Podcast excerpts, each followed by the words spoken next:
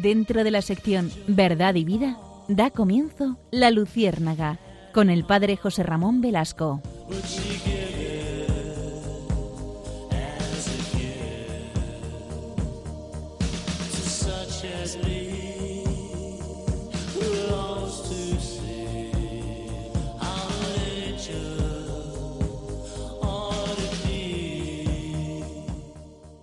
Corría el año de 1916.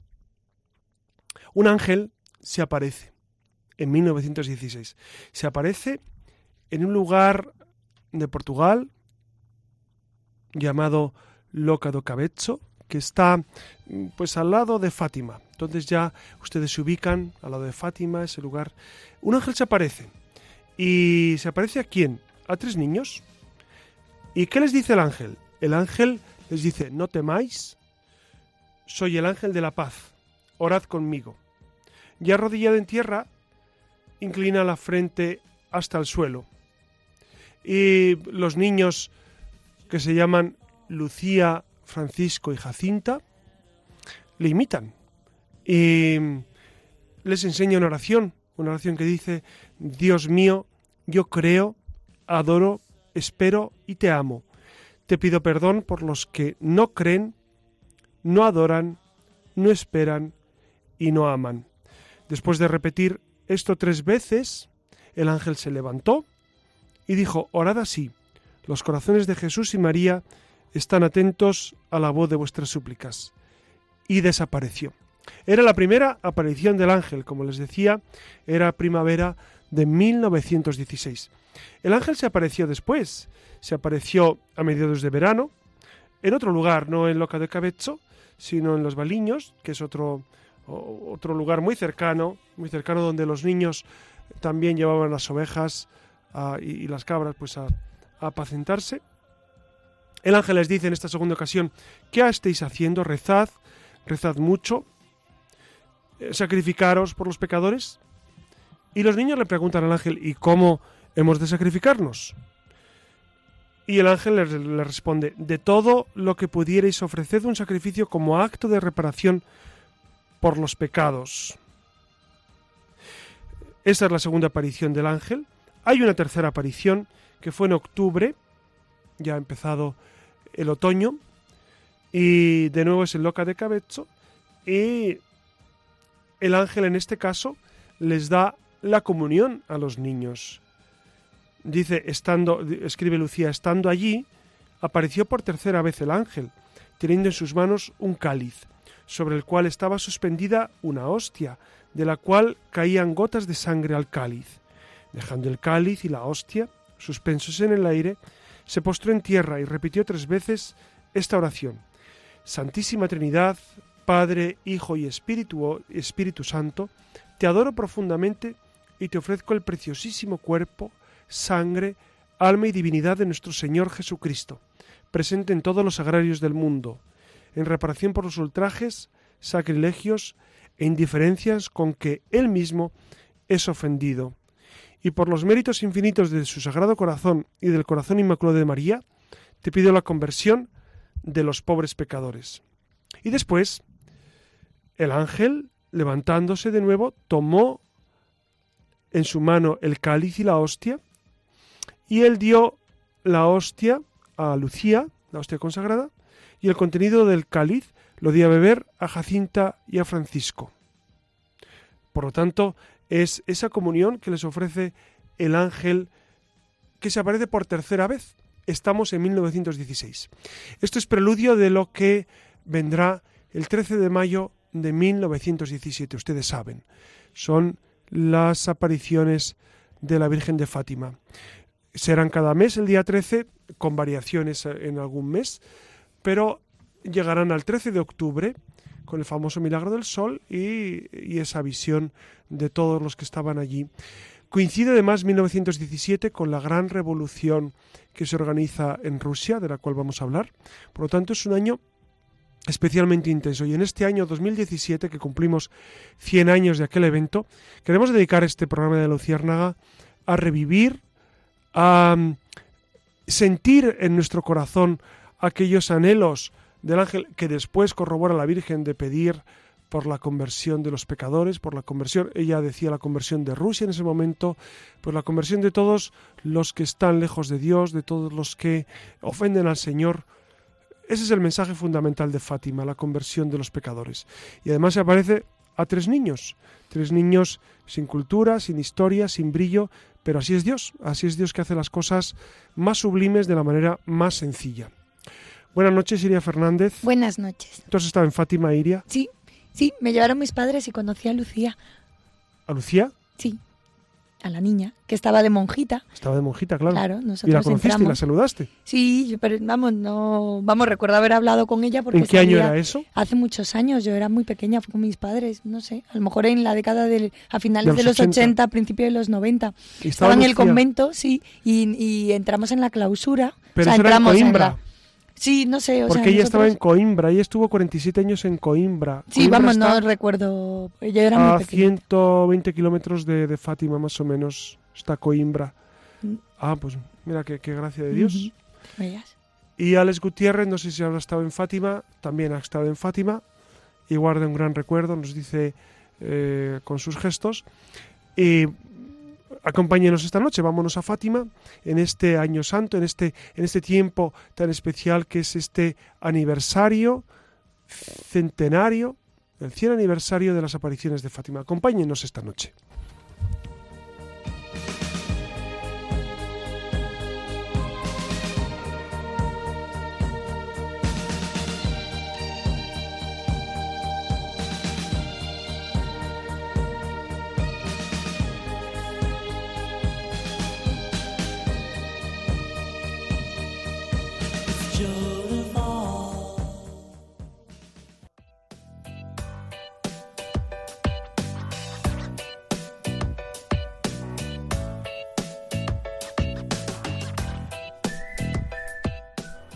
Buenas noches de nuevo.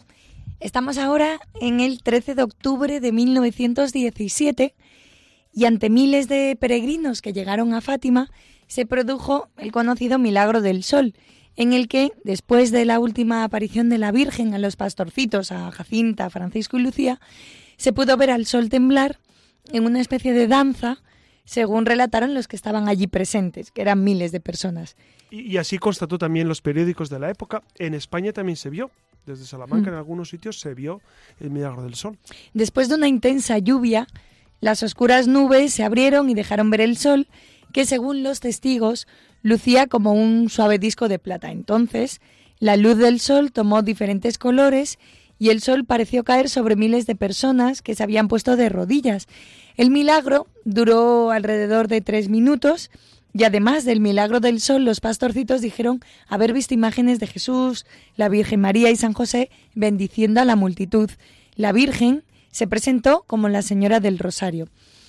En la actualidad es por eso que el 13 de octubre también es la fecha en la que se inicia la novena de San Juan Pablo II, aquel santo padre del que se habló en el tercer secreto de Fátima. Queremos. eh, Sí, sí, después hablaremos después. del tercer secreto de Fátima que, que tiene mucha enjundia. Y se cumplen, como saben, pues los 100 años de la aparición de la Virgen de Fátima a los tres pastorcitos y por eso desde la Luciérnaga queremos poner también nuestro granito de arena y recordar esta advocación, que una advocación mariana es como una alusión mística relativa a las apariciones, dones o atributos de la Virgen. La Iglesia admite innumerables advocaciones que significan la figura de, de la Virgen o de alguna de sus cualidades a las que se rinde culto de diversas maneras. Bueno, hay que recordar, Iria y queridos oyentes, que eh, los protestantes dicen que nosotros adoramos a la Virgen. No es verdad. Nuestro culto a María es eh, no es de adoración, solamente adoramos a Cristo en la Eucaristía, adoramos a Dios nuestro Padre, adoramos al Espíritu Santo porque es Dios. A la Virgen veneramos la figura de María. Incluso representar a, la Virgen o a los santos en figuras, en cuadros, no significa que adoremos cuadros o imágenes, como dicen a veces los evangélicos. Eso es falso eh, absolutamente. Nosotros veneramos la figura de María, veneramos la figura de los santos, pero adoramos solamente a Dios. Imaginamos que más de uno conoce la historia de los tres pastorcitos de Fátima, pero mm, si no es así, no se preocupen, escuchen y abran bien los oídos para recrear eh, este milagro de la Virgen que siga actuando día a día. Así que estén muy atentos.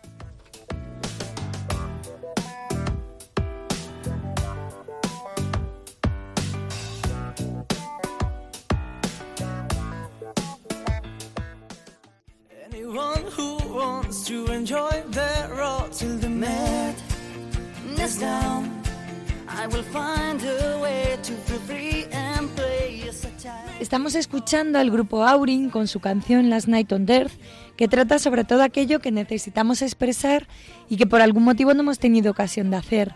Precisamente de esto va nuestra siguiente sección.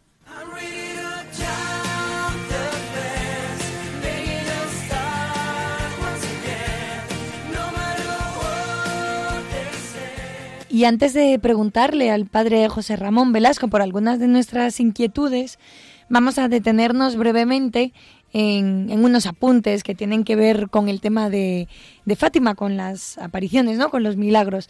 Según el testimonio de sus protagonistas, estos tres niños, Lucía, dos santos de 10 años, y sus primos Jacinto, Jacinta perdón, y Francisco, de 6 y 9 años respectivamente, habían experimentado esas en tres ocasiones distintas durante la primavera y el verano de 1916 esa presencia evangélica de eh, el ángel de Portugal, el ángel de la paz, que es lo que acaba de comentar el padre José Ramón, que les había enseñado a rezar para pedir la conversión de los pecadores.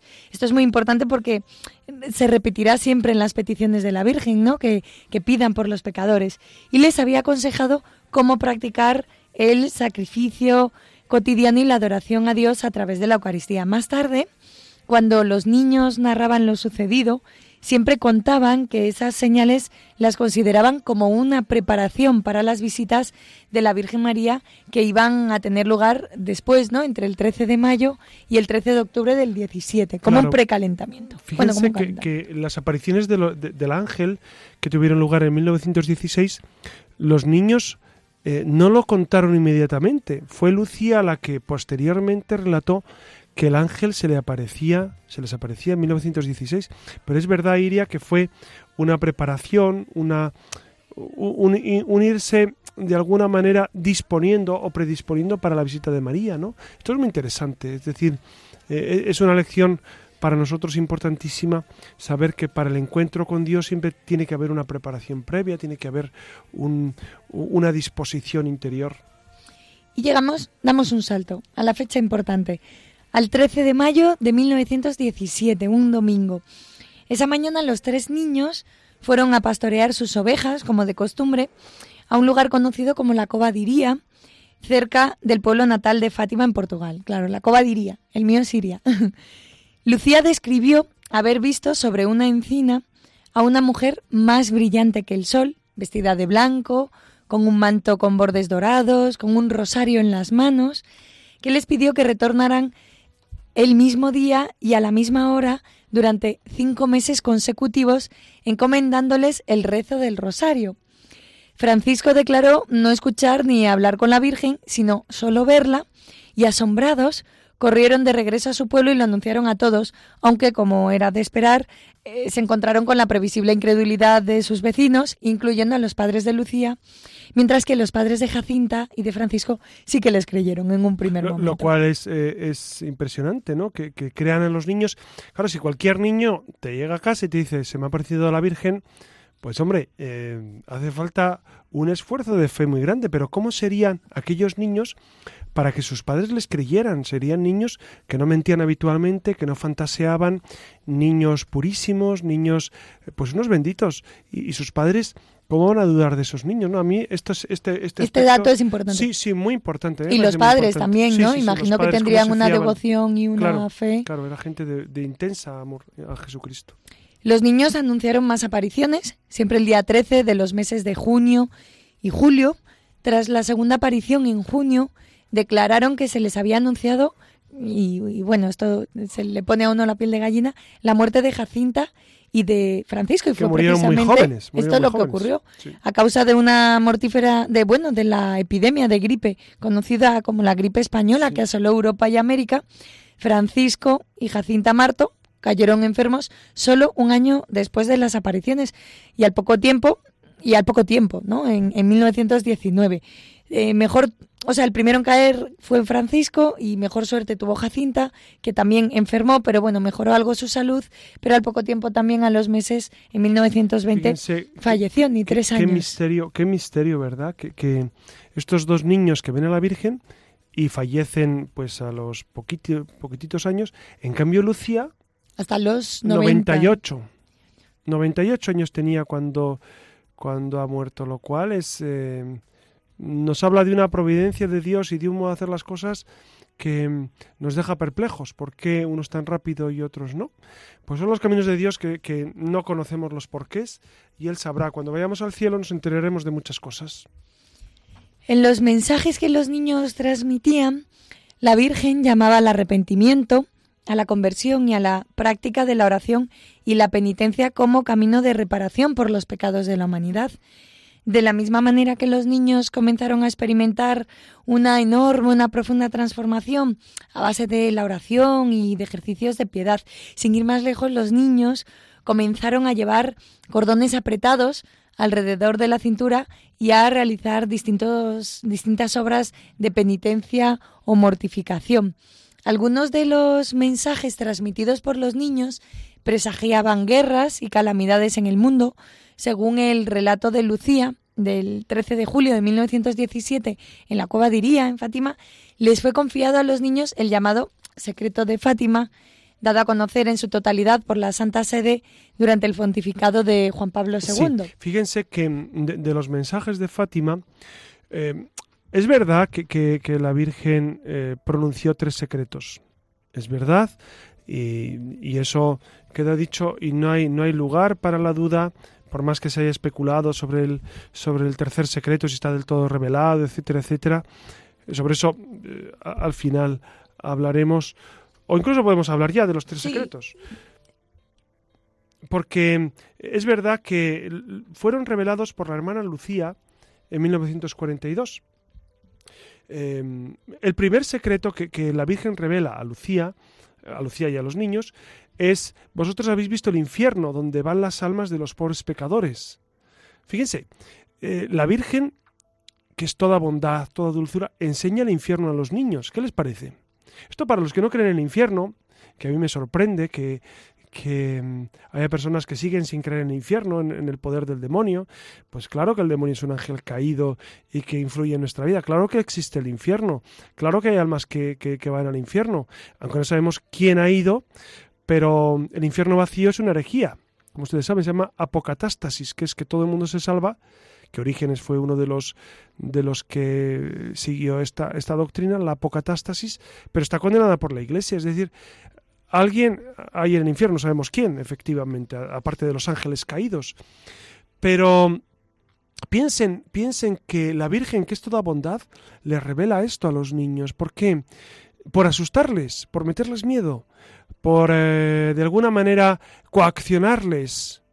No, no, no es el estilo de Dios ni el estilo de nuestra madre. Es, es eh, motivarles a rezar más, a sacrificarse más, a luchar no solamente por su propia salvación, sino por la salvación de, de los demás. Y a nosotros nos tiene que estimular este primer secreto a luchar por, eh, por la salvación del mundo.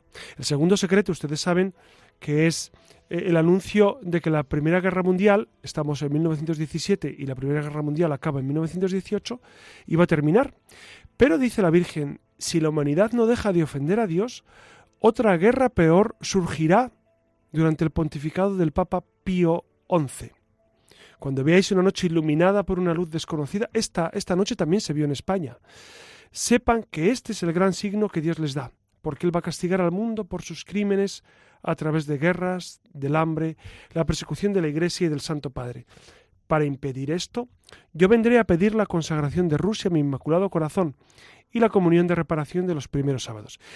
Y es verdad que la Primera Guerra Mundial terminó en el 18 y después, en el año 39, el 2 de septiembre del 39, comienza la Segunda Guerra Mundial. Eh, pues iniciada por Hitler, pero que eh, envolvió a muchos países de Europa, incluso eh, a Estados Unidos y a, Australia, etcétera, etcétera, y a, países de Asia. Fue realmente un conflicto horrible y mundial. El tercer secreto eh, tiene un texto más largo y que ha sido interpretado pues, por el cardenal Angelo Sodano el 13 de mayo del año 2000. Él leyó un texto en el cual eh, pues él habla de ese secreto que el secreto venía a decir que, que los videntes de Fátima habían visto un hombre vestido de blanco, un hombre vestido de blanco, dicen ellos, que subía por una colina y caían a su izquierda y a su derecha cadáveres de sacerdotes y de obispos y de seglares y que le disparaban mm, flechas y balas y que sufría tremendamente etcétera, etcétera.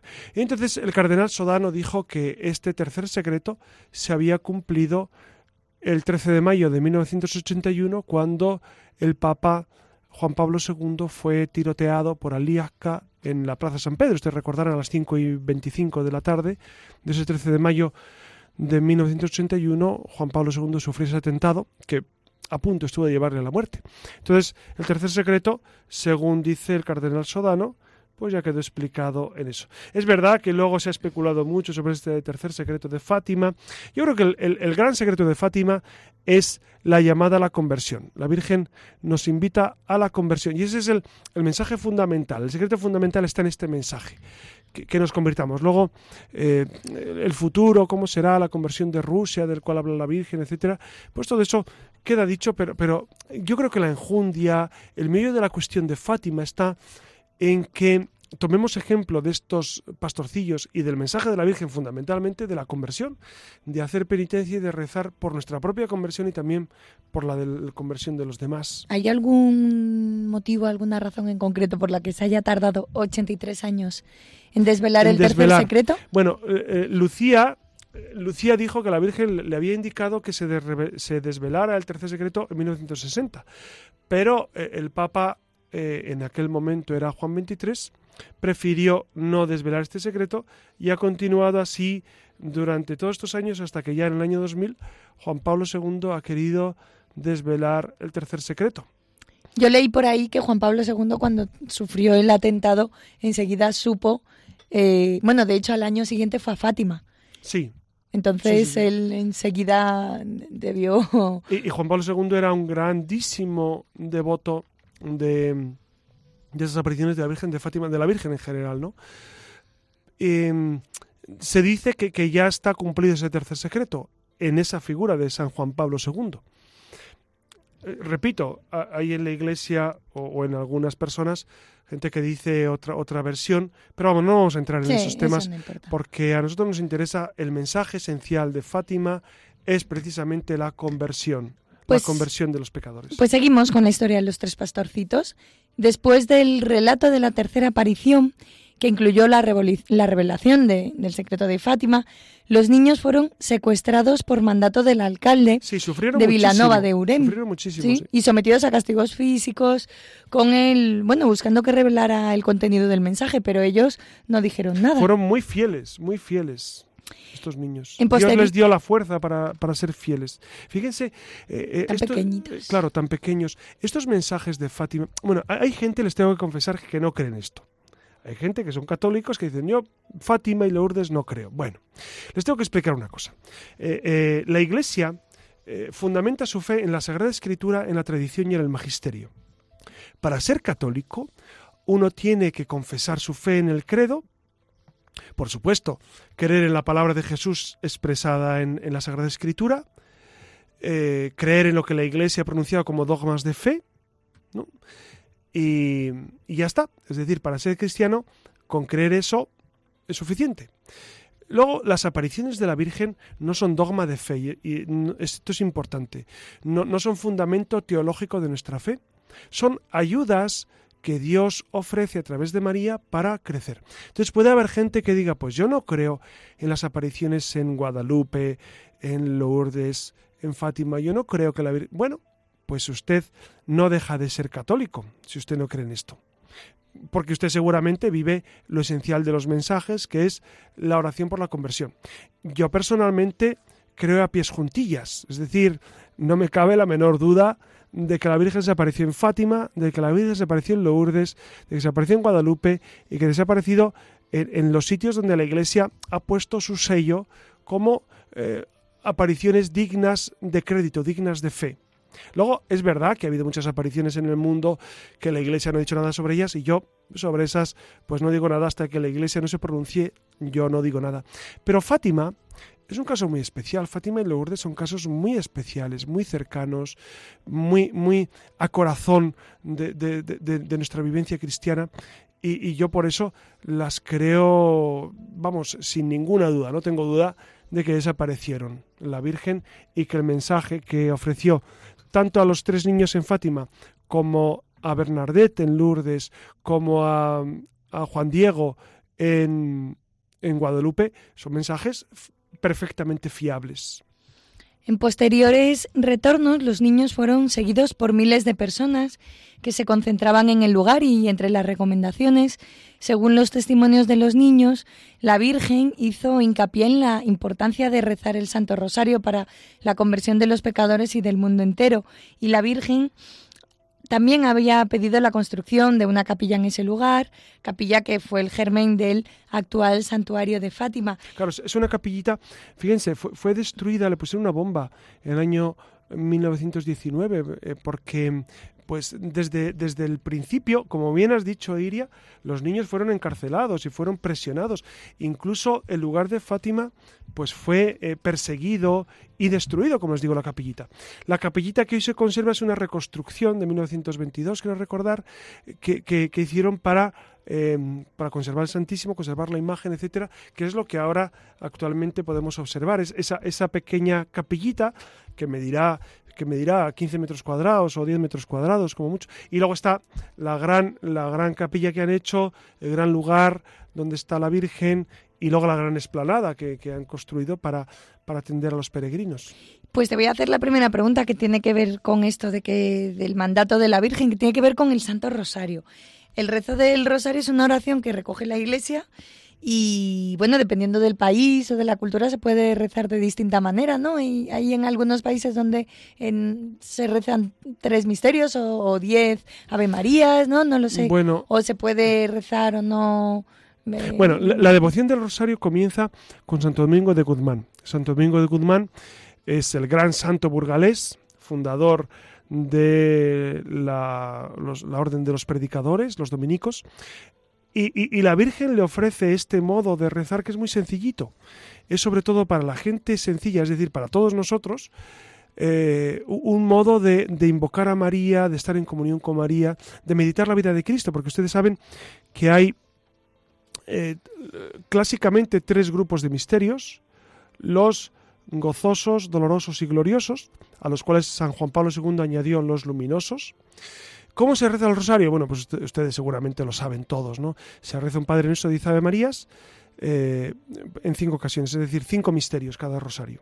Ese es como se debe rezar, más las letanías. Es decir, hay un modo oficioso, porque oficial, oficial, la liturgia nos marca los sacramentos. Estas, estas devociones particulares, pues digamos que, mm, la Iglesia deja eh, una gran amplitud al fervor de los fieles. Pero como se reza siempre, son esos cinco misterios, con diez Ave Marías cada misterio, un Padre Nuestro que antecede cada misterio, y al final las letanías. Se reza cada día de la semana un tipo de, misterios, dependiendo lunes, martes, etc. Y, es una devoción eh, que la Virgen recomienda, es una devoción sencillísima, es una devoción que podemos realizar incluso caminando, en el metro, cuando vamos en el coche, escuchando un CD con el, rosario. Es una devoción sencilla, cercana y que une mucho a Dios. A mí me impresionan, por ejemplo, las, misioneras de la caridad, cuando hemos estado conviviendo con ellas, y ella ha estado muchísimo también con ellas conviviendo, eh, ellas siempre cuando salen de casa salen con su rosario y salen rezando siempre, están rezando y rezan varios rosarios al día. Cuando las vean por la calle andando, sepan que van rezando Claro, el rosario. van rezando el rosario. Si usted, si usted para hablar con ellas, e- ellas eh, le atienden muy amablemente porque son muy Todo amables y, y muy cercanas y muy caritativas, pero ellas van, bueno, y como tantos y como tantos seglares que van por la calle rezando y van, pues es un modo precioso. Incluso en el metro cuando vamos en el autobús, pues eh, ir rezando el rosario yo creo que es un medio precioso de oración. Hay mucha gente que me dice, pues es que yo no sé hacer oración, yo es que me distraigo. Y... Bueno, pues usted comience por rezar el rosario y ya verá cómo la mente poco a poco se va concentrando. Incluso hay gente que dice, pues rezando el rosario a mí también se me va la mente, se me va la cabeza. Bueno, pues usted haga lo que pueda. Haga lo que pueda, rece lo que pueda. Es verdad que hay mucha gente que, que, que nos comenta esto, que, que, la cabeza, y a mí también se me, va, se me distraigo, por supuesto, en la oración o me distraigo en el rezo del rosario, pero que lo vamos a hacer en nuestra condición, pero no por eso dejamos de rezarlo. Y es una oración que a la Virgen le agrada muy especialmente, el rezo del Santo Rosario. Imagino que habrás peregrinado, si no una, varias veces a Fátima. Sí, estuve de hecho hace 15 días con un grupo encantador en Fátima, un grupo parroquial y de y, y demás personas de, de la diócesis de Getafe. Ha sido una experiencia intensísima, una experiencia de gracia de Dios.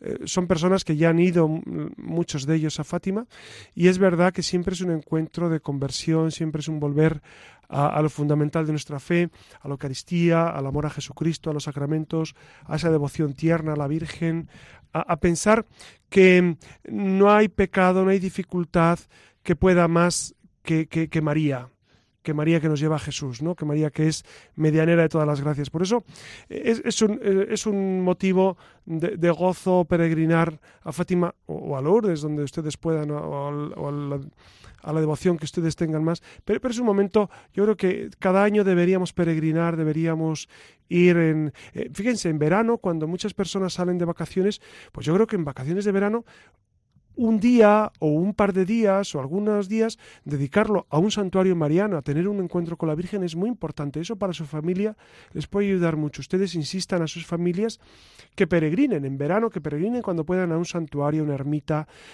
que, recen a la Virgen, porque la Virgen eh, realmente nos lleva a Jesucristo. Con ese es un camino suave, seguro y sencillo para llegar a Jesucristo. Hay mucha gente a quien Jesucristo le asusta un poco. Y eso nos lo cuentan las personas. Dicen, no, es que Jesús parece muy serio. O el cristianismo es muy serio. O vivir la fe eh, es que cuesta. Bueno, pues usted empiece por rezar a la Virgen. Ya verá cómo se le hace suave el camino, se le hace sencillísimo, porque María hace que lo difícil se torne suave y sencillo.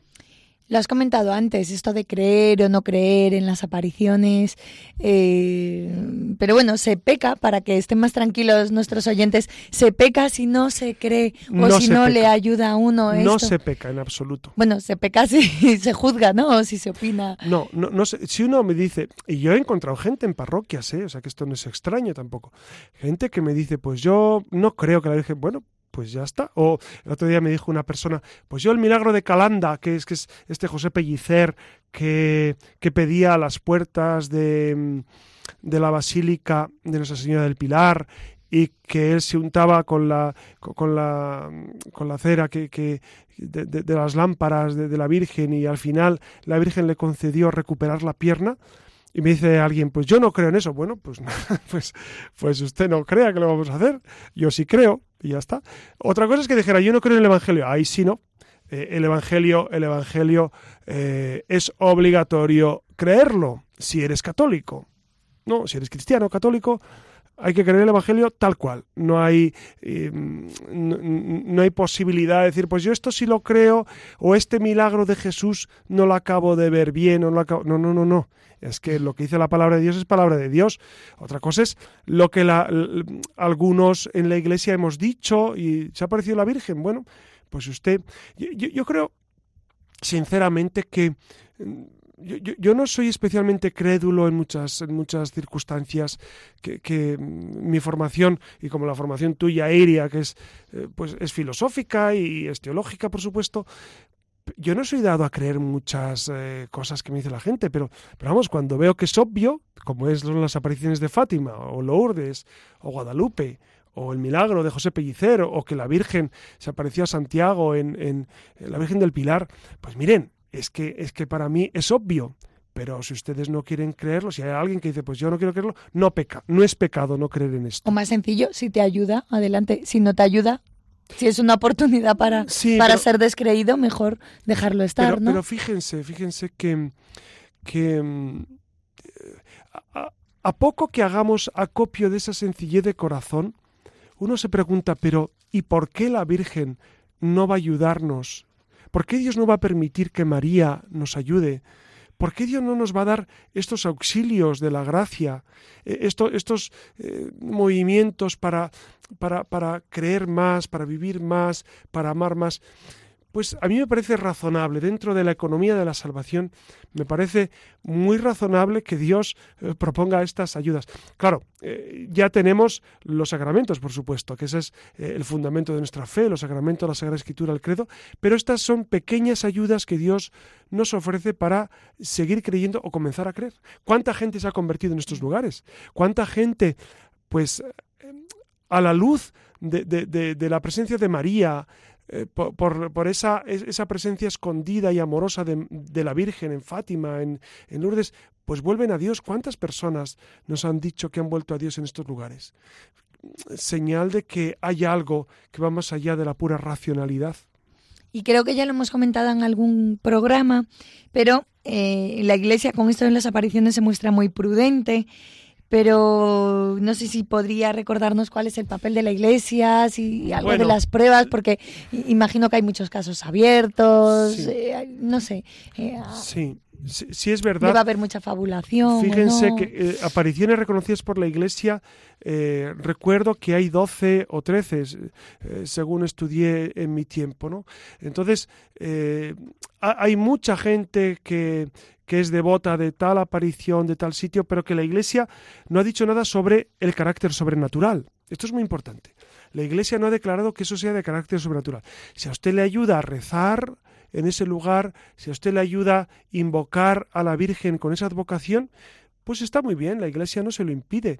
Otra cosa es el culto oficial, otra cosa es que la Iglesia declare que realmente eh, ahí se apareció la Virgen. Dense cuenta que los lugares que estamos citando nosotros, eh, los papas han peregrinado, han estado, han bendecido, han alabado las apariciones en Fátima, las apariciones en Lourdes, las apariciones en la Salet, las apariciones en, en Guadalupe.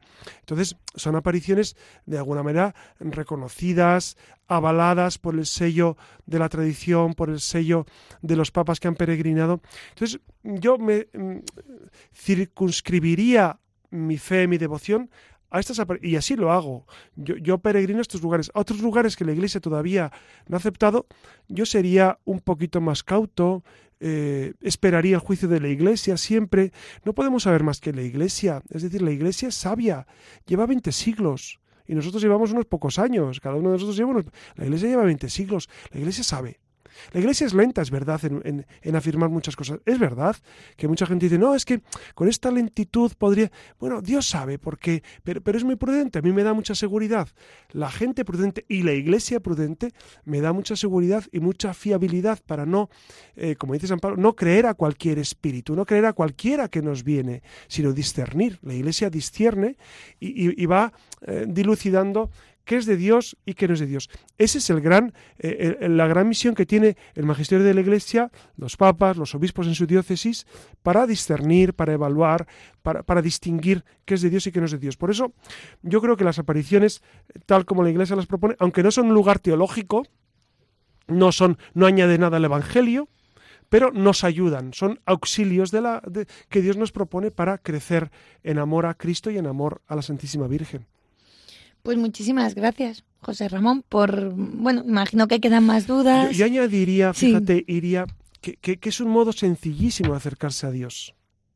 Y entonces Dios nos lo hace muy sencillo. Fíjense, las apariciones son pues a niños analfabetos, Lucía, una niña chiquita, eh, un adolescente, eh, Francisco, Jacinta, Bernadette, que era, que era pues una niña muy inculta, Juan Diego, un indio, un indígena en, en, México. Siempre la Salet, los niños, son, son gente muy sencillita. ¿Por qué? pues es como la Virgen. ¿Quién es la Virgen? ¿Qué, ¿Qué títulos teológicos tiene la Virgen? ¿Qué títulos filosóficos? ¿Qué títulos de entendimiento? Ninguno, pero no hace falta. No hace falta. Es decir, eh, la ciencia es la ciencia que proviene de Dios. Y entonces, eh, quien ama a Dios por encima de todo, ese es el sabio. El sabio es el que ha encarnado en su vida ese amor profundo al Señor y amor a los hermanos. Y esto es lo que nos enseñan las devociones tan sencillas. Claro, si uno se quedara simplemente en decir, pues yo amo mucho a la Virgen de Fátima y basta, y no me confieso, eh, ni comulgo, ni voy a misa los domingos, ni nada, pues entonces usted hace muy mal. Usted está haciendo muy mal. Es decir, no, pero es que yo tengo mucha devoción a la Virgen. No, pero, pero usted está desenfocando la devoción a la Virgen. Porque la devoción a la Virgen nos lleva a Jesús. Si a usted no le lleva a Jesús, usted está desenfocando esa devoción. Antes o después, la devoción a María, el rezo del Santo Rosario, la visita a los santuarios nos llevan a Jesús. Jesús es Salvador. La Virgen no es salvadora. Jesús sí es Salvador. La Virgen es la que nos lleva a Jesús, por lo tanto, siempre hay que insistir en que estos encuentros con María en los santuarios nos tienen que llevar a qué? Pues algo muy sencillo que sus párrocos les habrán repetido muchas veces, a confesarse y acudir a misa y a comulgar. Ya está, tan sencillo como eso, y a vivir una vida cristiana. Si ustedes no viven esta vida cristiana, la Virgen no va a estar muy contenta con nosotros. Ya se lo y, pues usted porque usted padre José Ramón, ¿por qué habla por, boca de María? Porque no hay que ser muy inteligente para decirlo. No hay que ser muy espabilado, porque es lo que dice el Evangelio. Es decir, vosotros sois mis amigos y hacéis lo que os mando, dice Jesús. Si usted no se confiesa con frecuencia, si usted no va a misa los domingos, si usted no comulga, si usted no ama al pobre, si usted no vive las obras de misericordia, por más amor que tenga usted a María, usted está cojo, usted está todavía en camino, usted no ha encontrado a Jesucristo todavía. Por eso yo, yo, les animo a todos, seguramente todos los que nos escuchan, pues será gente de, muchísima vida, de fervor y, de, una vida cristiana intensa. Pero si hay alguien que todavía tenía duda, pues no les quede duda, el Salvador es Jesucristo, María es camino. María es el sendero para ir a Jesús. Jesús es la salvación. Por eso, anímense, anímense. Los que amamos tantísimo a María, tenemos que animar a encontrarnos con Jesús en los sacramentos, que son la fuente de la salvación. Ahora sí, José Ramón, muchísimas gracias por tus respuestas. Y nada, ya saben que les esperamos en el correo electrónico la para que nos dejen algún comentario si quieren. Y nada, nos volvemos a encontrar en el próximo programa.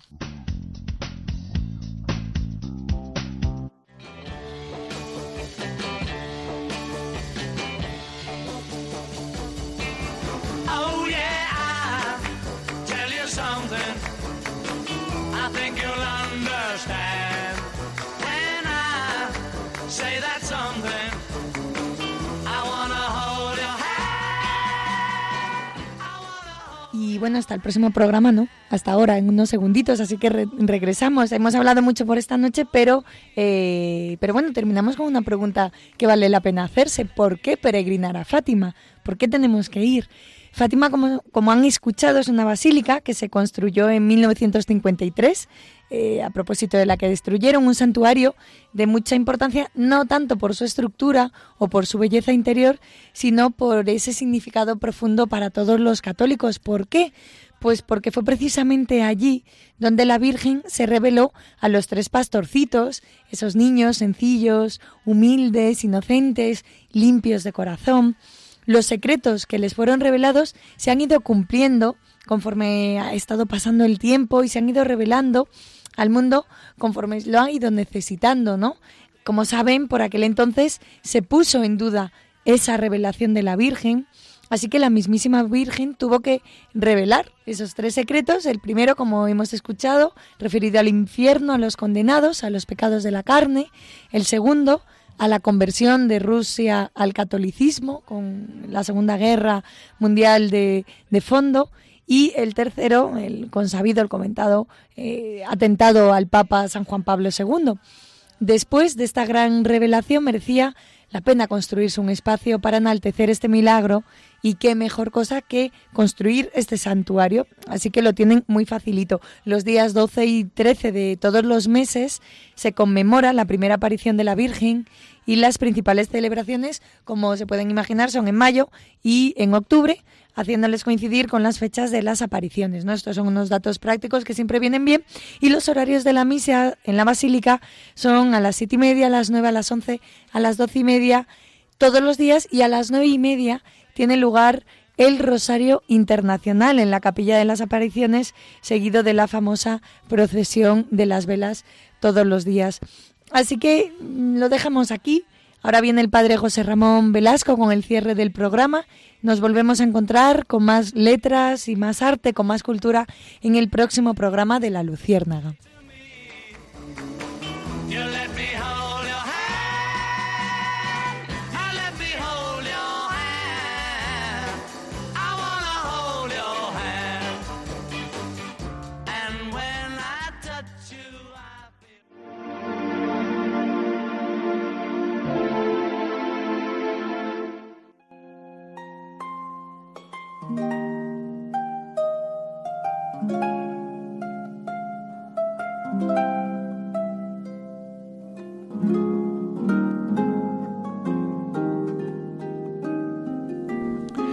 En 1917 también se dio otro gran evento a nivel mundial, no solamente las apariciones de Fátima, como ya estamos citando, hemos hablado durante este programa, hay otro gran evento que convulsionó al mundo, que es la Revolución Rusa.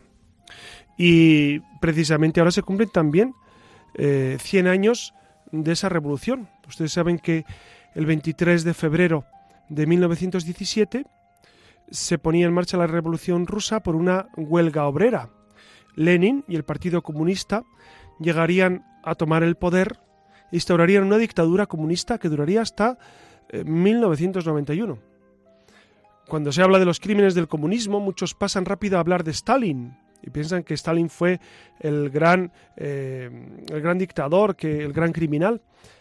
Pero lo cierto es que Lenin tenía muy claro el carácter anticristiano de su revolución y la necesidad de matar clérigos a miles para instaurar el nuevo sistema desde el terror. Y así lo hizo. En los siete años que Lenin gobernó, es decir, Lenin fue el, que comenzó la, revolución, como ustedes saben, en 1917, y gobernó siete años. Pues en esos siete años, en esos siete primeros años, eh, unos 25.000 eclesiásticos ortodoxos, ortodoxos porque eran la mayoría allí, fueron encarcelados, y 16.000 ejecutados, 16.000. Esto es bueno tenerlo en cuenta porque precisamente eh, esto es lo que ocurriría luego en España, de lo que hablaremos inmediatamente. Recuerda Martin Amis, en su libro Coba el Terrible, que Lenin escribía a Maxim Gorky, Gorky saben que era el gran literato, eh, decía, decía así, toda idea religiosa, toda idea de Dios es una abyección indescriptible de la especie más peligrosa, una epidemia de la especie más abominable. Hay millones de pecados, hechos asquerosos, actos de violencia y contagios físicos que son menos peligrosos que la sutil y espiritual idea de Dios. Esto lo escribía Lenin a Gorky. Vean el odio que sentía Lenin hacia Dios, hacia los cristianos. Y es verdad que junto con el exterminio físico de los cristianos, se implantó la burla insultante y otras medidas para desprestigiar a la fe cristiana y entronizar una nueva que sustituyera al comunismo. E, era el comunismo y el ateísmo científico. A partir de enero de 1924 muere Lenin, como ustedes saben, y se produjo un breve cambio de ciclo. Durante cuatro años casi no hubo ejecuciones de religiosos, aunque sí se detuvieron a bastantes más, ¿no? En 1929 vuelven otra vez las, las matanzas y hay una persecución sistemática. Se eliminó la semana de siete días, como ustedes saben, porque era judío cristiana, y sustituyó la nueva semana de seis días, con festivos cambiables dependiendo de la voluntad del dictador, etc. 5.000 personas ligadas a la Iglesia Ortodoxa fueron ejecutadas ejecutadas. Después se dio un periodo de menos violencia, etcétera, etcétera. Pero es verdad que estas matanzas en Rusia inspiran las matanzas en España. Y esto hay que recordarlo porque la memoria es muy frágil y se nos olvida qué ocurrió en España en aquellos años. Ustedes saben que en 1936 se inició una persecución religiosa en España al grito de Viva Rusia. En España decían Viva Rusia.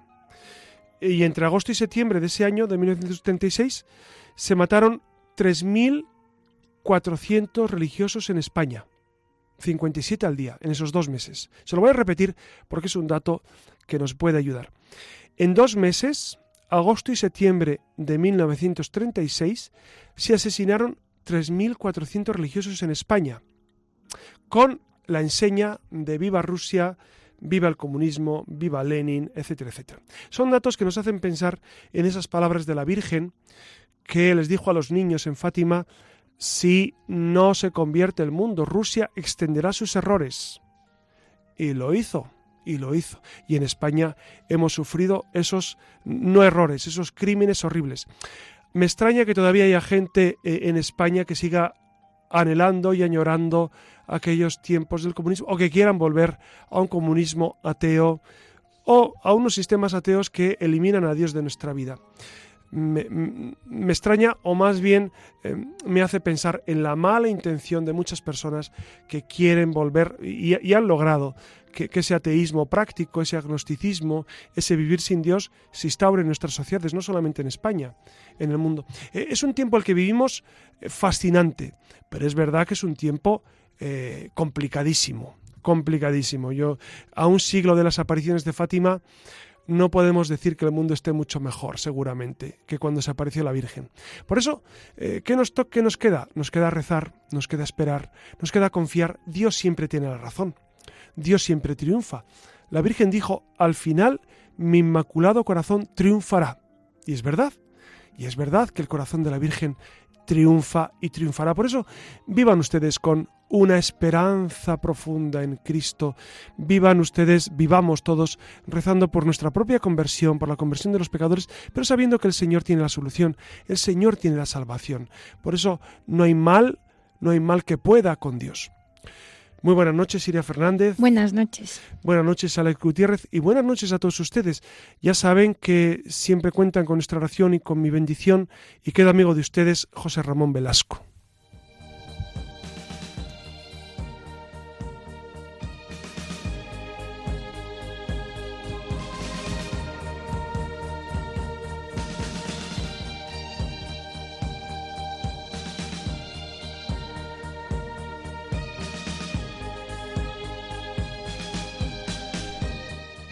Finaliza en Radio María La Luciérnaga con el Padre José Ramón Velasco y dentro de la sección Verdad y Vida.